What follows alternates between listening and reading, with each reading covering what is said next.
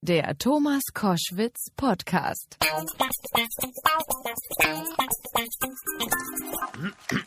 So, da sind wir. Hier ist Thomas Koschwitz. Wer ist da? Hallo Herr Koschwitz, hier ist äh, Peer Schröder. Und hier ist äh, Florian Steinbrück. Das hatte ich gefürchtet, dass es genau so losgeht. Schön, dass ich euch beide da habe. Ich habe jetzt zwei Männer äh, zu Gast, die beide ja eine Leidenschaft vereint, nämlich die Liebe zur bösen Pointe und spitzen Zunge. Der eine ist Kabarettist und imitiert gern den Berufsstand, aus dem der andere kommt. Denn der ist Politiker, war mal Bundesfinanzminister, stellvertretender SPD-Bundeschef und Kanzlerkandidat. Florian Schröder und Per Steinbrück. Ich freue mich sehr. Schönen guten Tag. Guten Tag, Herr Koschwitz. Und hallo Tag, Herr Florian. Koschwitz. Ja, Florian, Mann. Ähm, Ach, wir sind ja per Du, ich vergaß schon wieder. ja, das, das Kurzzeitgedächtnis. Ähm, gibt es denn jetzt eigentlich eine politisch-satirische Fortsetzung von Walter von Stadler, also gewissermaßen altgediente Polit-Muppets Reloaded? Das Interview ist hiermit beendet, Herr Koschwitz. Es Vielen war Dank. schön mit Ihnen. Ja. Nein, äh, natürlich nicht. Das ist, äh, das ist eine ganz ei- eigene For- Formation. Äh, das Ziel ist, mich zum Kanzlerkandidaten zu machen in dieser Show. Das wird Herr Steinbrück nach Kräften tun. Und ähm, ich werde alles geben, um auch ähm, mithalten zu können. Und äh, wenn wir es dann noch schaffen, äh, Steinbrück am Ende der Show ein eigenes Stand-up-Programm, mit dem wir auf Solotour gehen, zusammenzustellen, dann ist der Abend gelungen. Genau darum geht es. Es geht darum, dass zunehmend Kabarettisten und Komiker in die Politik gehören. In Italien haben wir das mit Herrn Grillo schon, in der Ukraine jetzt mit Herrn Zelensky. Ich glaube, in London erleben wir im Augenblick gar nicht Realpolitik mit dem Brexit, sondern einen Monty Python-Film. Und in Washington, glaube ich, haben wir die nächste Staffel von House of Cards. Und daran können Sie sehen, der Schröder muss unbedingt jetzt in die Politik gehen. Wenn er es wenn er es nicht macht, drohe ich damit, nochmal anzutreten. Oh Gott. Aber unter diesen Umständen ist eine Frage erlaubt, die ein Kollege von Florian vor kurzem auf die Frage, wie es denn wäre, Herr Zelensky ist jetzt inzwischen also auch aus dem Comedy-Fach in die Politik gewechselt, da hat er gesagt, ja, lieber von der äh, Comedy-Abteilung in die Politik als umgekehrt, wie Per Steinbrück von der ernsten Politik äh, ins Comedy-Fach. Was sagen Sie dazu? Die Politik war nie ernst. Sehr gute Antwort. Ähm, also, jetzt würde ich doch gerne eins wissen, Herr Steinbrück. Was schätzen Sie an Florian Schröder? Indem er in der Tat ähm, äh, knallharte und auch wichtige politische Themen so äh, vermitteln kann, dass äh, nicht dabei irgendein gestanztes Kauderwelsch herauskommt und irgendwelche technokratischen Sätze, sondern über die Verdrehung und über die ironischen Wendungen trotzdem die Menschen veranlasst werden, darüber nachzudenken. Das ist eben der Unterschied zur bloßen Comedy und auch der Unterschied zur bloßen Klamauk. Sonst würde ich das auch nicht machen, sondern es geht schon darum, auch politische Inhalte, politische Botschaften zu vermitteln, nur auf eine andere Art und Weise, wie wir sie aus Bundestagsreden kennen. Was äh, schätzen Sie nicht an ihm? Naja, er hat mal ein Buch geschrieben, hätte, hätte Fahrradkette, wofür er mir eigentlich hätte Tantiem zahlen müssen. Und das habe ich ihm übel genommen. So, dann drehen wir den Spieß mal um. Florian, was schätzt du nicht an Herrn Steinbrück? Ich schätze nicht an Herrn Steinbrück, dass er ernsthaft glaubt, äh, der Urheber von Hätte Hätte Fahrradkette zu sein. Vor allem ist es doch unter seinem Niveau für dieses wirklich, für dieses wirklich langweilig ähm, äh, anmutende Buch, ja genau, und für dieses, äh, für diesen langweilig anmutenden Topos äh, die Urheberschaft zu beanspruchen. Das ist unter seinem Niveau. Das muss man ganz klar sagen. Nein, das ist anders, denn wenn Matthäus daraus wäre, wäre Fahrradkette macht, dann weiß man, wie richtig ich gelegen habe. Aber leider gab es das schon vorher, weil das äh, im Hätte Hätte Fahrradkette, dieser Slogan ist noch älter als Sie. Es ist weniges, was äh, noch älter ist als Sie. Aber war's, das schon. das war's, Herr Schröder, wir machen die Tour doch nicht. Wir sagen hiermit ab. Das war's. Haben Sie einen schönen Tag, Herr Koschwitz. Ja, vielen, vielen Dank. Seine positiven Seiten schnell noch, bevor ihr euch trennt. Ja, los, etwas länger. Ja, also etwas länger, genau. Ähm, ich schätze seine ähm, äh, großen humoristischen Fähigkeiten. Ich schätze sein Ironieverständnis. Äh, da ist er wirklich ähm, weit über dem, dem deutschen Durchschnitt. Ich äh, schätze seine, ähm, und jetzt muss er weghören, ich schätze seine rhetorische Brillanz. Ich habe immer gerne seine Reden gesehen im Bundestag, weil das einer der wenigen war, die wirklich äh, richtig gut formulieren konnten, frei sprechen konnten und das immer noch können und dabei ähm, das Ernste mit dem Leichten in einer Art und Weise kombinieren, wie ich das äh, für einen Politiker außergewöhnlich finde. Ist das dann ein ausgefeiltes kabarettistisches Feuerwerk oder eher eine politische Talkshow? Nein, es ist beides. Also erstens, wir haben kein Drehbuch, sondern die Veranstaltungen leben davon, dass wir uns die Bälle zuspielen und sehr spontan reagieren. So ein bisschen Ping-Pong spielen. Wir haben bestimmte Themen, über die wir reden wollen. In der Tat, also wir werden natürlich über die Halbzeitbilanz der Großen Koalition reden, über das Eliteversagen, vielleicht auch über den jugendlichen Protest, der sich zunehmend äh, manifestiert und äh, zwei oder drei andere Blöcke.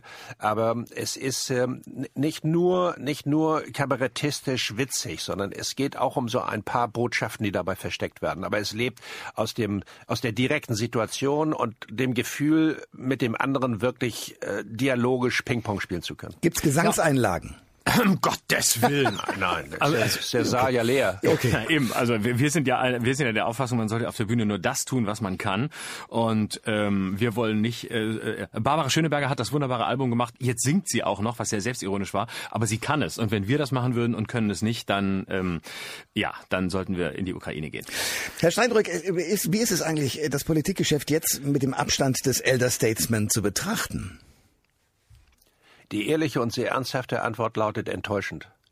Insbesondere mit Blick auf das wichtige Thema Europa und drei Wochen, ziemlich genau drei Wochen vor den Wahlen zum Europäischen Parlament, finde ich die die, die, die, die, die Bundesregierung, insbesondere mit Blick auf die Vorstöße des französischen Präsidenten, mindestens in drei oder vier Reden, absolut enttäuschend. Wir hätten unbedingt erwarten müssen, dass diese Bundesregierung, diese große Koalition dem französischen Staatspräsidenten eine substanzielle Antwort gibt, gerade vor den europäischen Wahlen, die von einer entscheidenden Bedeutung sind. Was hätte die Bundesregierung antworten sollen, Ihrer Meinung nach? Naja, sie hätte nicht in allem natürlich auf die Vorschläge von Herrn Macron eingehen müssen, aber eigene Vorschläge zu entwickeln und mit Frankreich abzustimmen mit Blick auf die europäische Sicherheitspolitik, mit Blick auf die Schutz der Außengrenzen und insbesondere die Stabilität der Europäischen Wirtschafts- und Währungsunion und wie geht man um mit dem Rechtspopulismus und zunehmenden autoritären, autokratischen Tendenzen auch in Mitgliedstaaten der Europäischen Union, hätte uns geschmückt und stattdessen hat es Schweigen im Walde gegeben sowohl von dem CDU-CSU-Teil wie von dem SPD-Teil. Florian, äh, du hast ja durch die Zusammenarbeit mit Per Steinbrück andere Eindrücke vom Politikbetrieb bekommen. Fragezeichen, Ausrufezeichen. Oder wurden deine Befürchtungen alle bestätigt?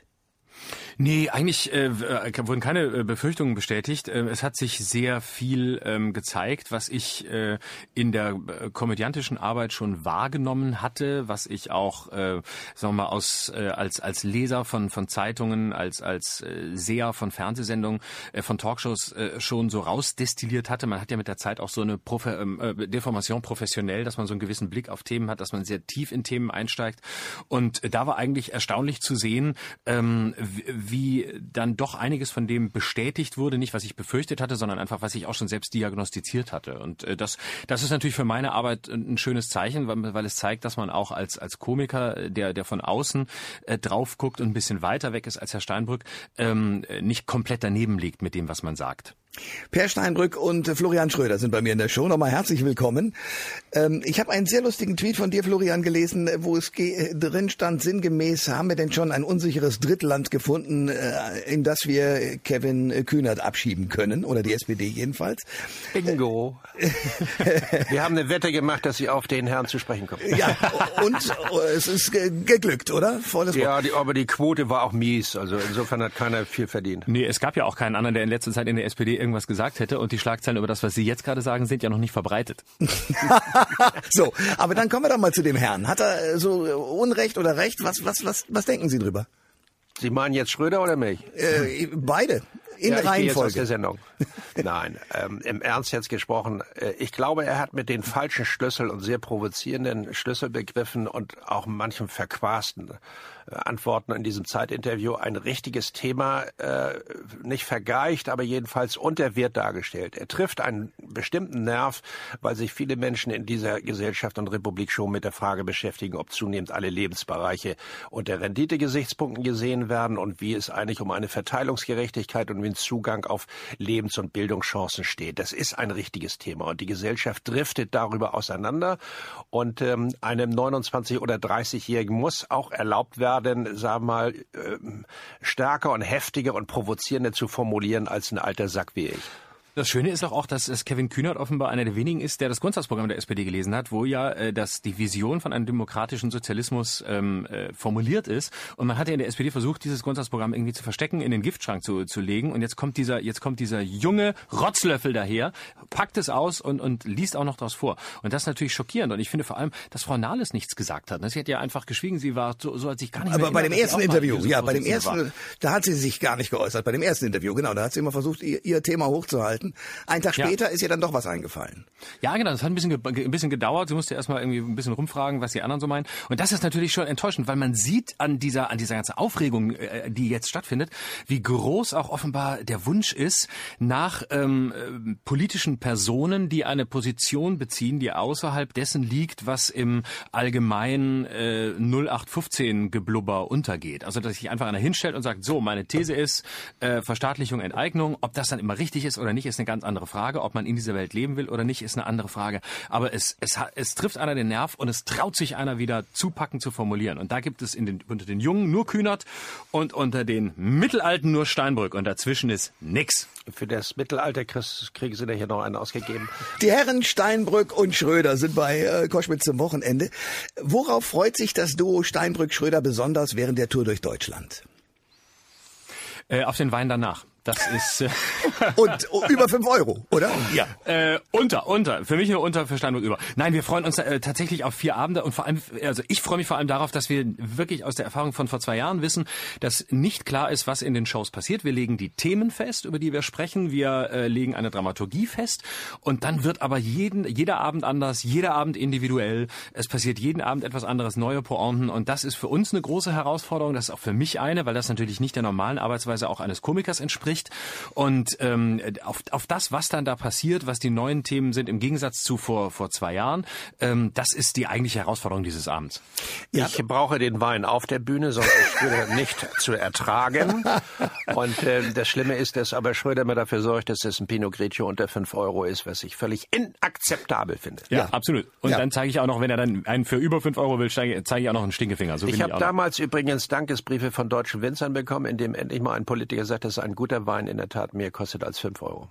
Das ist ja auch richtig so. Also äh, nur arme Komiker wie ich können sich das halt nicht leisten. Ich habe die Bar mal von Schröder gesehen. Sie glauben gar nicht, was da alles steht. Ich ahne Dunkles. Ja, ja, ja. 18-jähriger 18 Single Malt äh, Macallan Whisky, Flasche nicht unter 100 Euro. Florian Schröder und Per Steinbrück sind bei Koschwitz zum Wochenende. Gemeinsam gehen sie auf Tour im Juni. Ähm, Florian, ihr habt euch beide auf deiner eigenen Satire-Show kennengelernt. Woran hast Ja. du denn bei Per Steinbrück gemerkt, dass ihr auf dieser ironischen Wellenlänge gemeinsam seid? Also ich wusste das schon vorher, da ich ja seit Jahren seine, seine Bundestagsreden und ähm, seine Auftritte verfolgt habe. Und ähm, äh, das war klar, dass da ein großes humoristisches Potenzial ist, dass es aber dann im Duo funktioniert, also dass man sich die Bälle zuwerfen kann. Das war dann tatsächlich eine sehr schöne Überraschung, ähm, einfach weil wir, als er bei mir in der Show zu Gast war, keine Zeit für ein Vorgespräch hatten, ähm, weil er so busy war, weil er seine letzte Woche in Berlin hatte und alle anderen natürlich wichtiger waren, Zeit und Spiegel und so und wir nicht. Und dann kam er im letzten Moment und wir konnten uns überhaupt nicht aufeinander einstellen, aber wir, äh, der, der Mann war bei mir auf der Bühne und es war, als würden wir uns seit 30 Jahren kennen und zack, zack, zack, zack, flogen so die Bälle hin und her. Und dann habe ich eigentlich aus Spaß am Schluss gesagt, also ähm, wir haben hier erlebt, äh, den Nachwuchskabarettisten Pierre Steinbrück bald mit seinem Stand-Up-Programm auf deutschen Bühnen unterwegs. Und dann sagte Steinbrück in der ihm eigenen Art, äh, wenn Sie sagen, wir gehen auf Tour, Herr Schröder, dann machen wir das. Und das hat er jetzt davon. Das war mein Fehler. So, Aber ich gebe zu, ich bin ja vorher immer zum Lachen alleine in den Keller gegangen bei Licht aus. ähm, so wurde ich jedenfalls häufig gesehen. Und dann hat der Schröder in mir völlig neue Talente geweckt. Ja. Und dafür bin ich ihm bis heute dankbar. Ja, ja und ich äh, werde immer werde immer mehr zum zum Politiker, wie Sie jetzt merken, Herr Koschwitz, Ja. indem ich anfange, Sie zu siezen, obwohl wir eigentlich per Du waren, als ja, ich noch Komiker ja, war. ja, ja. Ich sehe auch schon, dass du innerlich schon wieder die Krawatte anhast, um genau dieses die durchzuhalten. Ja, dann kann ich ja sagen, hallo Thomas, wie geht's denn so? Ja, genau. Sehr schön. Äh, Sehr schön, Per. Geht doch Pinot Grigio trinken, ihr zwei. Ja, natürlich. Aber äh, wer macht eigentlich am Schluss bei eurer Show die Abrechnung? Der gewiefte Finanzminister oder der leichtfüßige Satiriker? Ja, in, in meinem Vertrag ist ja alles geschwärzt worden, was mit Geld zusammenhängt. Ja, damit es keine Schlagzeilen gibt, zu seinem eigenen Wohl. Ja, genau. Ja, Okay, genau. ah. Also äh, genau, der Deal ist, er kriegt nichts, ich kriege alles, äh, weil ähm, es ist ja bekannt, der Kabarettist und der, Co und der Comedian, es unterscheidet sie nur eins, der Comedian macht es wegen dem Geld und der Kabarettist wegen des Geldes hm. und deswegen alter Scherz und deswegen ähm, bekomme ich das ganze Geld und Steinbrück bekommt, bekommt nichts, damit es nicht heißt, äh, er hat was verdient und deswegen ist das geschwärzt worden, dass es überhaupt, er glaubt auch, die Leute kommen umsonst rein und so, das haben wir ihm so erzählt. Aber ein paar Naturalien kriege ich doch, oder? Ja, da kann man natürlich über alles reden. So, Pinot Grigio unter fünf Euro. Nee, das ist jetzt zu stark strapaziert worden. Das ist ja. wahr. Das, das ja. machen wir was anderes. Ja. Stinkefinger. Äh, können, können wir das Wort Abrechnung auch nochmal anders auffassen? Nämlich sozusagen Bitte. die Schlusspointe der Show. Wer hat die? Ja, das ist jeden Abend anders. Aber meistens überlasse ich sie Steinbrück aus Respekt. Nee, das ergibt sich. Im Ernst, das ist nicht vorbereitet. Ja. Wahrscheinlich schweigen wir nur und verlassen die Bühne. Richtig. Äh, also wir reden anderthalb Stunden, irgendwann kommt ein Witz und dann sagen wir, das war's. Jetzt ja. ist der Höhepunkt erreicht, mehr schaffen wir nicht. Vielleicht kommt ein schlechter Witz zum Schluss. Ja, genau. Ja. Irgendwie was mit, mit äh, so was, was man auch in Olympiastadien erzählt, wenn man Programme macht, die heißen Männer sind doof und Frauen auch. Wir reden gleich weiter. Steinbrück und Schröder sind bei Koschwitz zum Wochenende. Sie haben schon angedeutet, Herr Steinbrück, dass das ein oder andere Thema natürlich auch zu der Großen Koalition behandelt werden wird von Ihnen beiden. Können wir eine kleine Kostprobe zum Beispiel haben zu Angela Merkel und äh, vor und nach der Europawahl?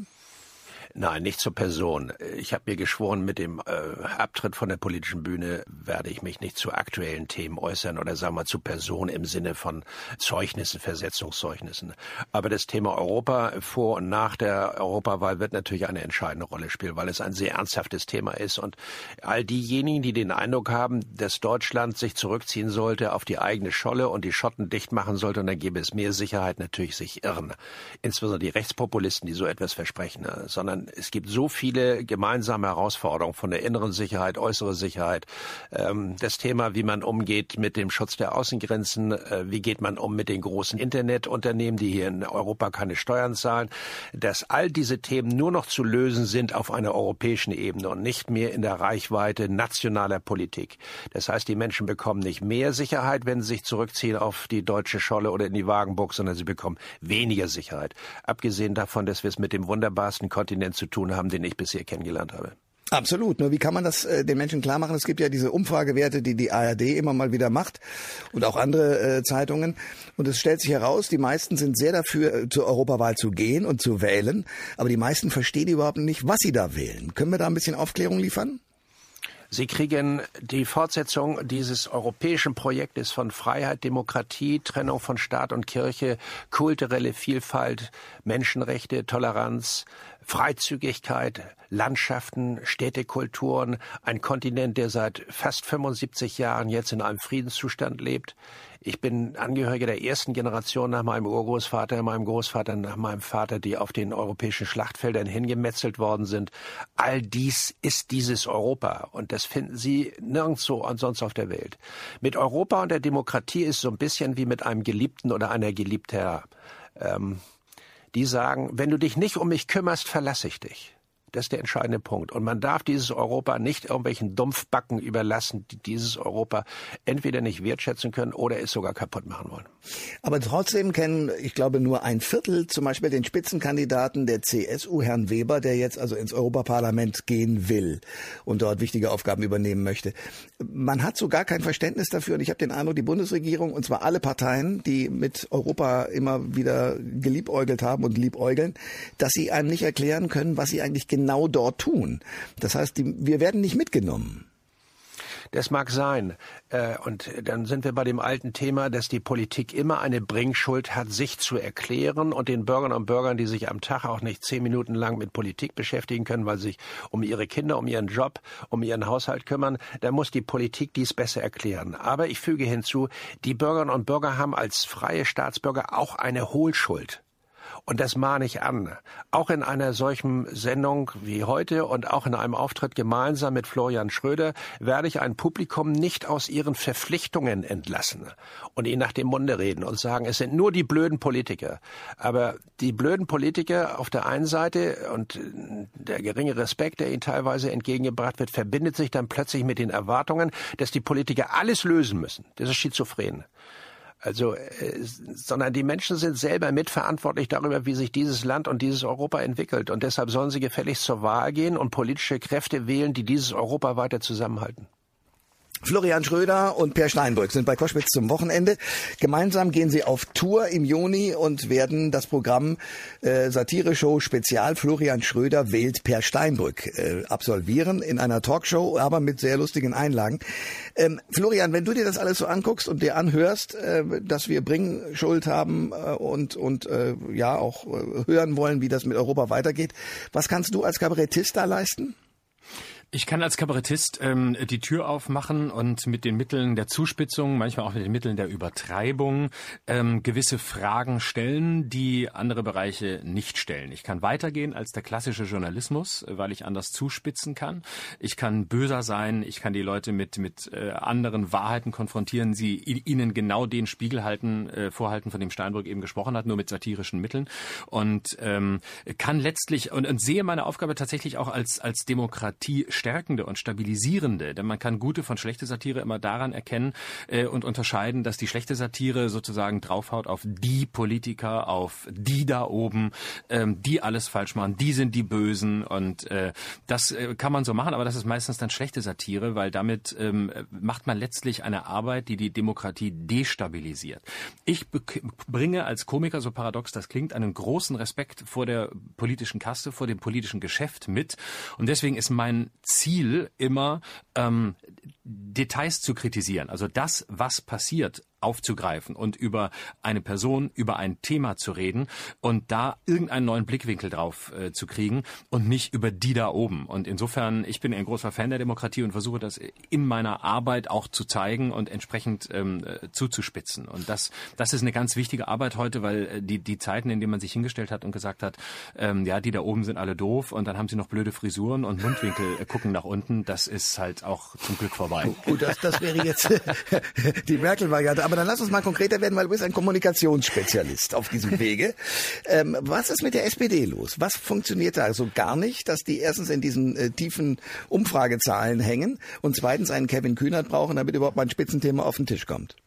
Ich glaube, das Problem ist die große Angst. Ich glaube, die, die, die Partei ist zutiefst verunsichert. Sie weiß noch immer nicht, wo sie hin will, wo sie, wo sie steht. Seit diesen äh, Schröder-Reformen ist es ein einziges Hin und Her. Man ist der Steigbügelhalter letztlich der, der CDU. Man hat das Gefühl, im Grundsatzprogramm der SPD steht äh, nicht mehr der Satz, den jetzt Herr Kühnert wieder ausgegraben hat. Erstaunlicherweise, nämlich, dass der demokratische Sozialismus eine Vision ist, ähm, die man gerne umsetzen möchte, sondern man hat das Gefühl, Paragraph 1 des SPD-Grundsatzprogramms ist, ähm, wir dürfen die große Koalition niemals verlassen. Und ähm, jetzt kommt Kevin Kühnert daher und ist mal einer, der eine Position hat, die kann man natürlich kritisieren, das tue ich auch. Und ähm, ich, ich bin auch nicht der Meinung, dass man BMW enteignen soll. Aber es ist einer da, der etwas wagt, der dafür einsteht und der äh, das in der Art und Weise, auch mit seinen Kritikern umzugeht, wirklich äh, hervorragend macht. Und wenn ich mir dann angucke, dass das Sigmar Gabriel im Handelsblatt schreibt, ähm, das sei also eine Ego-Nummer und es ginge ihm um nichts, es ginge ihm nur um sich selbst, da habe ich gedacht, Gabriel, schreib doch nicht schon wieder über dich selbst. Es geht jetzt um Kevin Kühnert. Ne? Und äh, das ist, also die Partei ist einfach in einer Schockstarre und ähm, hat, glaube ich, Angst bei jedem Wort. Also wenn einer Sozialismus sagt, oh Gott, wenn einer äh, liberal sagt, oh Gott, also man möchte nicht den Liberalismus äh, leben und, und äh, wieder stark machen, man möchte aber auch nicht den Sozialismus, man ist irgendwo in, im Nirgendwo unterwegs. Und äh, also weiß auch keiner mehr, was er eigentlich kauft, wenn er diese Partei äh, wählt und ihr eine Stimme gibt. Herr Steinbrück, Sie haben vorhin gesagt, also äh, die, die äh, Politik war immer schon komisch, deswegen ist es auch nicht so schlimm, wenn man sozusagen... Nee, sie war, sie war nie ernst, habe ich oder gesagt. Sie, oder, ja, oder sie war nie ernsthaft. Wichtiger Unterschied. Wichtiger, in der Tat. Sie war nie ernsthaft, okay, aber an ein paar Stellen wird sie doch dann sehr ernsthaft, wenn ich mir das Gesicht von Herrn Schulz, Martin Schulz angucke, wie das alles nicht mehr funktioniert hat mit ihm, wenn ich mir angucke, wie Frau Nahles kämpft. Das ist ein sehr ernsthafter Vorgang und man hat den Eindruck, man guckte einer Katastrophe zu, die allerdings in den Personen und gar nicht in den Parteiprogrammen hängt. Stimmt diese Sicht? Ja, dem widerspreche ich. Also äh, erstens, äh, ich heische oder ich, ich maße mir nicht an, jetzt irgendjemanden zu zensieren. Das macht keinen Sinn, auch, auch nicht von der von der Außenlinie her, an der, an der, ich stehe. Ich glaube, dass die Probleme der SPD durchaus äh, Florian Schröder folgend nicht in den handelnden Personen liegen. Das tun sie nicht seit mindestens zehn Jahren. Äh, Steinmeier hat eine Wahl verloren, ich habe eine Wahl verloren, äh, Martin Schulz hat eine Wahl verloren. Aber die SPD hat darüber die tieferen Gründe programmatischer und kultureller und auch organisatorischer Art nie aufgegriffen, nie richtig aufbereitet. Sie hat immer davon geredet, sie hat von Erneuerung geredet, ich kann den Begriff langsam nicht mehr hören, aber sie hat sich nie mit den tieferen Ursachen beschäftigt, warum sie seit ungefähr 15 Jahren in einem Singfluch ist. Und das vermisse ich. Und das hat nicht unbedingt zwingend nur etwas damit zu tun, wer gerade Parteivorsitzender Fraktionsvorsitzender ist und wer die Kanzlerkandidaten sind. Ähm, in der nächsten Zeit wird bei der SPD es auch keinen Kanzlerkandidat mehr geben, sondern allenfalls einen Spitzenkandidat, wenn sie sich nicht lächerlich machen wollen, sondern es geht um das, was ich äh, vermisse an klarer, mutiger Programmatik, an einer sehr viel besseren Organisation und an manchen auch strukturellen Veränderungen dieser Partei. Können Sie es noch mal ein bisschen konkreter machen? Also weswegen ähm, glauben Sie denn, ist seit 15 Jahren der Sinkflug der SPD nicht aufzuhalten? Der erste Grund ist, dass die SPD teilweise von ihrer ursprünglichen Programmatik abgewichen ist, die sie seit äh, über 150 Jahren verfolgt. Nämlich, wie gehe ich mit einem Kapitalismus um? Der ist natürlich anders als im 19. und 20. Jahrhundert, aber es geht weiterhin in der Tat um die Frage, wie zähme ich einen heute digital und finanziell getriebenen Kapitalismus von Unternehmen, die völlig entgrenzt und global agieren. Liegt eines Tages der Taktstock über unsere Lebens- und Arbeitsverhältnisse bei völlig entgrenzten großen Unternehmen, die sehr kapitalstark sind, oder bei demokratisch legitimierten Institutionen? Das ist die erste Frage. Die zweite Frage ist, wie halte ich diese Gesellschaft zusammen vor dem Hintergrund einer Reihe von Fliehkräften? Ich halte das Thema der Miet- und Bodenpreisentwicklung für ein so zentrales, dass die SPD sehr viel mutiger, auch in einer großen Koalition, Vorschläge machen müsste, wie sie mit diesem zentralen Thema umgeht. Dazu gehört übrigens auch, dass nach wie vor der Zugang zu Bildung in Deutschland nach wie vor sehr stark abhängig ist vom sozialen Status der Eltern. Ebenfalls ein Skandal. Und das dritte Thema ist selbstverständlich Europa. Dieses Deutschland ist seit 74 Jahren in einer wunderbaren Entwicklung, nicht zuletzt, weil wir mitten in Europa integriert und nach einer Katastrophe und nach einem Menschheitsverbrechen in der europäischen Familie wieder aufgenommen worden sind. Und das bedeutet, Deutschland hat Verpflichtungen gegenüber diesem Europa. Wollen Sie wirklich an der Außenlinie stehen bleiben? Naja, also wenn Gabriel vielleicht nochmal zurück will in die Politik und Martin Schulz vielleicht nochmal die SPD-Bundestagsfraktion übernehmen will, dann überlege ich mir schon, wenn Florian Schröder nicht Kanzlerkandidat wird, doch 2025 nochmal anzutreten. Den Rollator, den ich dann vielleicht brauche, den verstecke ich hinter der Bühne. Aber ich mach's. Ich verspreche es jetzt schon. Ich mach's.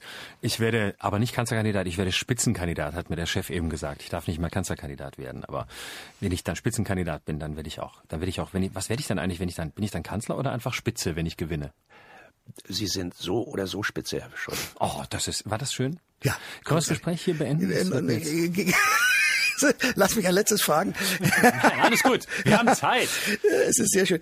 Herr Steinbrück, noch eine Sache zur Ukraine. Da sind Sie ja, äh, da waren Sie kurzzeitig Berater. Beschäftigen Sie sich mit diesem Thema noch? Nein, ich bin da sehr gezielt äh, ausgeschieden, ähm, nachdem ich festgestellt habe, dass man da keinen Stich kriegt, wenn man in einem Beratungsgremium ist, das erkennbar von einem Oligarchen finanziert wird. Das habe ich dann gelernt, auch über zwei Besuche, insbesondere in Kiew, und bin dann sehr gezielt ausgeschieden, obwohl dieses Beratungsgremium hochrangig und sehr kompetent besetzt gewesen ist. Und die Kollegen, die ich dort hatte, aus allen europäischen Ländern, Polen genauso wie Frankreich, wie Großbritannien, ich durchaus schätzen gelernt habe. Aber es machte keinen Sinn, weil es schlicht und einfach verdächtig war, was dort erarbeitet worden wäre vor dem Hintergrund der finanziellen Unterstützung dieses Beratungsgremiums, das in Wien angesiedelt war. Und Volodymyr Zelensky, ist das äh, eine Rettung für die Ukraine oder eher nicht? Ich würde es mir wünschen, ich höre nur und lese, und das scheint zutreffend zu sein, dass auch er an einem Faden hängt eines Oligarchen namens Kolomoisky, der zu den führenden Oligarchen in der Ukraine gehört, was ihn in meinen Augen ebenfalls verdächtig macht und jedenfalls mir nicht die Garantie zu sein scheint, dass insbesondere das Phänomen der Trennung von Wirtschaft und Politik und der Bekämpfung von Korruption wirklich vorankommt. Man muss wissen, dass die Oligarchen in der Ukraine weite Teile der Parlamentarier auf ihrer Bezahlliste haben. Und diese Trennung von Staat oder Politik auf der einen Seite und Wirtschaft bis heute nicht gelungen ist, zumal ja der vorherige Präsident ebenfalls zu der Oligarchenriege gehörte. Florian, eine letzte Frage an dich. Ähm, hast du bei Per Steinbrück manchmal Angst, dass er lustiger sein könnte als du? Nein, überhaupt nicht, weil ich weiß, dass er das ist und äh, damit äh, kann ich wunderbar leben. Also ja. äh, so, liebe Freunde, in diesem Sinne wünsche ich ein fröhliches Auftreten und danke sehr für das Gespräch heute. Danke. Dankeschön. Okay, Herr Koschwitz. Alles Gute für Sie, machen Sie das gut. Alle Informationen zur Sendung gibt es online auf thomas-koschwitz.de.